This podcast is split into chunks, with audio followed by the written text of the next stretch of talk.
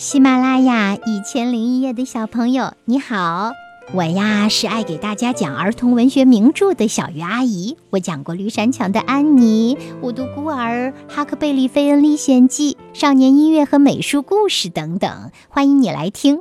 今天呢，小鱼阿姨要给大家来讲的是小山阿姨写的故事《果园里的亲密》。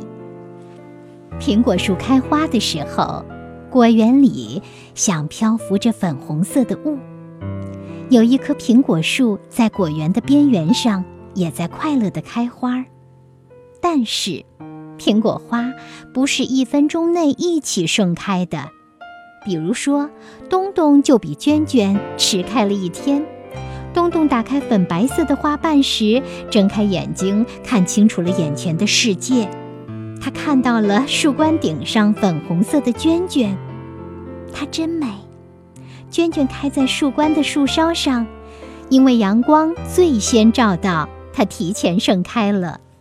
东东每天都抬头看娟娟几次，好像看不够似的。一棵苹果树上有许多苹果花，其实一朵花与一朵花之间几乎没什么差别。可是东东不这么想，他觉得只有娟娟最漂亮。可再怎么美丽的花儿也得凋谢，苹果树也不例外。花落后，很小的绿苹果长了出来。东东在树冠底部那根枝条上，是那根枝条上唯一的苹果，层层横斜的树枝叠压在它上面。他如果觉得自己像王子一样坐在绿色皇宫里，也没什么错。娟娟在树冠最高处，和三个绿苹果挤在一簇叶子上。夜里，不仅他们磨牙、打喷嚏的声响常常弄醒他，白天他还要忍受他们琐碎的说长道短。他们总是关心容颜和减肥。一个苹果发胖。难道不是更可爱吗？东东感到寂寞时，就抬头看看上面，喊一声：“娟娟。”娟娟早就看到了东东，她低头笑了。她叫他，他感到幸福。爱就是这个样子，无论距离多远，两颗心却在悄悄地互相拉近。东东呼唤他，他顿时就抖起精神倾听。东东问：“你看见北斗星了吗？”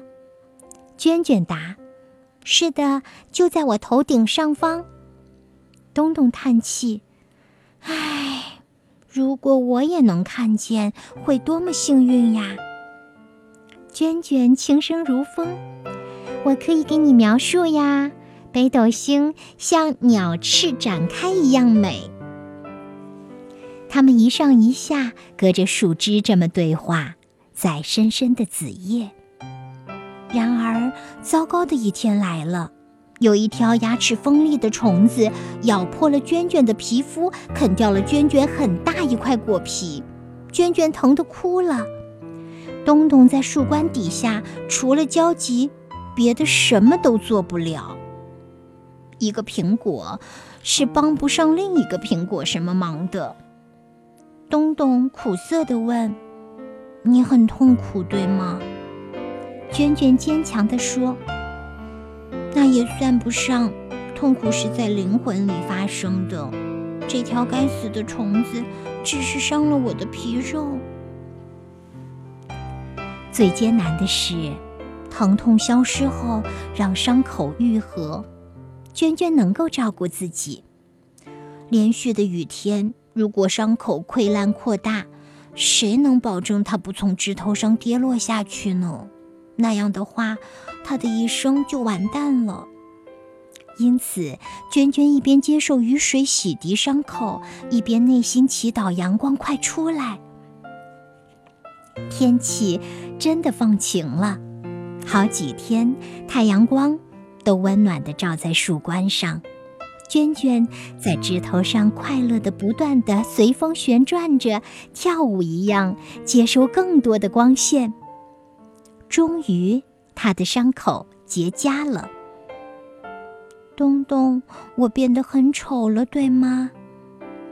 东东心里一阵难过，但他说：“在我眼睛里，仍然你最美。”秋天来了，这时的苹果们急着让自己变红，呈现出香甜的颜色。娟娟和她旁边的苹果很快都晒得红彤彤的。红彤彤的娟娟有一个干巴了的伤痕，那是她努力也改变不了的事实。她必须接受自己的残缺。东东却没有变红。大部分身体依然是绿绿的，好像秋天不理会它似的。难道收获的季节来了，唯有它不会变红变甜？东东有点忧愁了。其实是因为密集的叶子遮挡了射向它的阳光。娟娟，娟娟看着呼喊的东东，此时，东东的忧愁也成为娟娟的忧愁。更让娟娟难以忍受的是，她要首先掉落到地上。娟娟想，那也许就是永别。东东，我也会像叶子一样从树上掉落。东东说：“我不听，不爱听。”东东，你要坚持到底，让自己变红变甜。一天夜里。娟娟从枝头上轻轻地落下了，她掉入苹果树下冰凉的草丛里。东东焦急地喊起来：“让我也一起掉下去吧，娟娟！我绝不愿意独自留在树枝上。没有你在树冠里，我在这儿又有什么意义呢？”娟娟已经听不到苹果树上的任何声音了。一个苹果是留不住另一个苹果的。娟娟悲伤地躺在草丛里，默然忍受死亡般的忧郁。可是，当她全然放弃自我挣扎，在草丛里静静地安卧后，不久，她就感到自己处于一片宁静的甘美中。娟娟听到了大地的心跳。苹果树的树根离娟娟是那样近。